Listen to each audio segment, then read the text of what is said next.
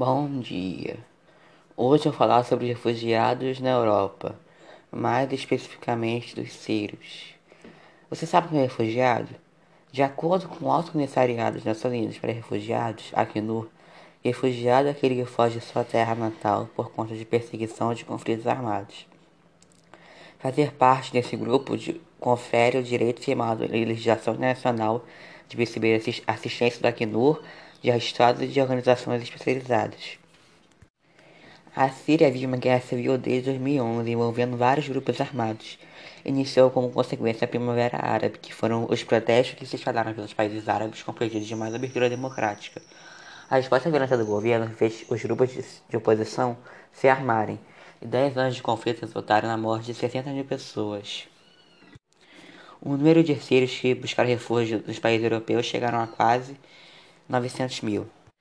Dados de 2016 levantados pela ONU indicavam que 3 quartos da população síria necessitava de ajuda humanitária, por estarem em condição de refugiados. Os países europeus que os sírios mais, mais buscam refúgio são Sérvia, Alemanha, Suécia, Hungria, Áustria, Holanda e Dinamarca. Dos países próximos à Síria, a Turquia, que tem parte na Europa, consiste no principal destino de refugiados. Mais de 2, milho 2 milhões e 800 mil sírios cruzaram a fronteira entre os dois países. Por conta da alta demanda, a Turquia disponibiliza mais de 20 campos de refugiados, mas os abrigos são suficientes para atender a todos os imigrantes sírios e muitos deles estão sem nenhuma assistência. A situação turca preocupa a União Europeia, pois a maioria dos refugiados que chegam ao país tem como destino final nações europeias como a Alemanha e a Áustria. Por isso, os líderes do grupo fecharam um acordo em novembro de 2016 com a Turquia para melhorar as condições dos abrigos e ampliar a permissão de trabalhos aos sírios. A União Europeia é um bloco de países em que imperam algumas regras que não se aplicam a todos, mas a maioria deles. Algumas dessas regras entraram em discussão no agravamento da crise de refugiados, como a livre circulação de pessoas e de mercadorias. As regras de concessão e asilo político também estão em debate, pois o asilo deve ser feito no país em que o migrante entra no bloco, e por isso coloca pressão nos países das fronteiras que mais recebem refugiados, como Hungria, Grécia e Itália. Países como a Alemanha e Suécia aceitado abrigar refugiados com menos complicações. Porém, alguns países impõem restrições, como a Hungria. O país tem no governo o primeiro-ministro conservador, que prefere o discurso de dever em defender a cultura da Hungria ou da Europa. Além dele, o governo tem instituído políticas a fim de não acolher pessoas em situação de refugiados construíram um muro de 175 quilômetros na fronteira com a Sérvia, que não integra a União Europeia.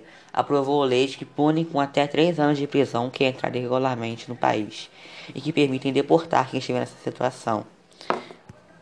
Ao contrário do governo húngaro, a Alemanha teria sido um papel importante nessa crise. A política que a Alemanha instituiu para ajudar a crise dos refugiados foi a de aliviar a pressão sobre os países da fronteira com o norte da África e da Ásia permitindo que os refugiados sírios peçam seus vistos lá, mesmo já tendo transitado em outros países europeus. A chanceler Angela Merkel e o governo alemão adotaram uma política de portas abertas em 2015, tendo recebido mais de 1 milhão e 300 de pedidos de asilo desde então. As justificativas principais dessa política de acolhimento são razões demográficas e econômicas, um influenciando diretamente no outro.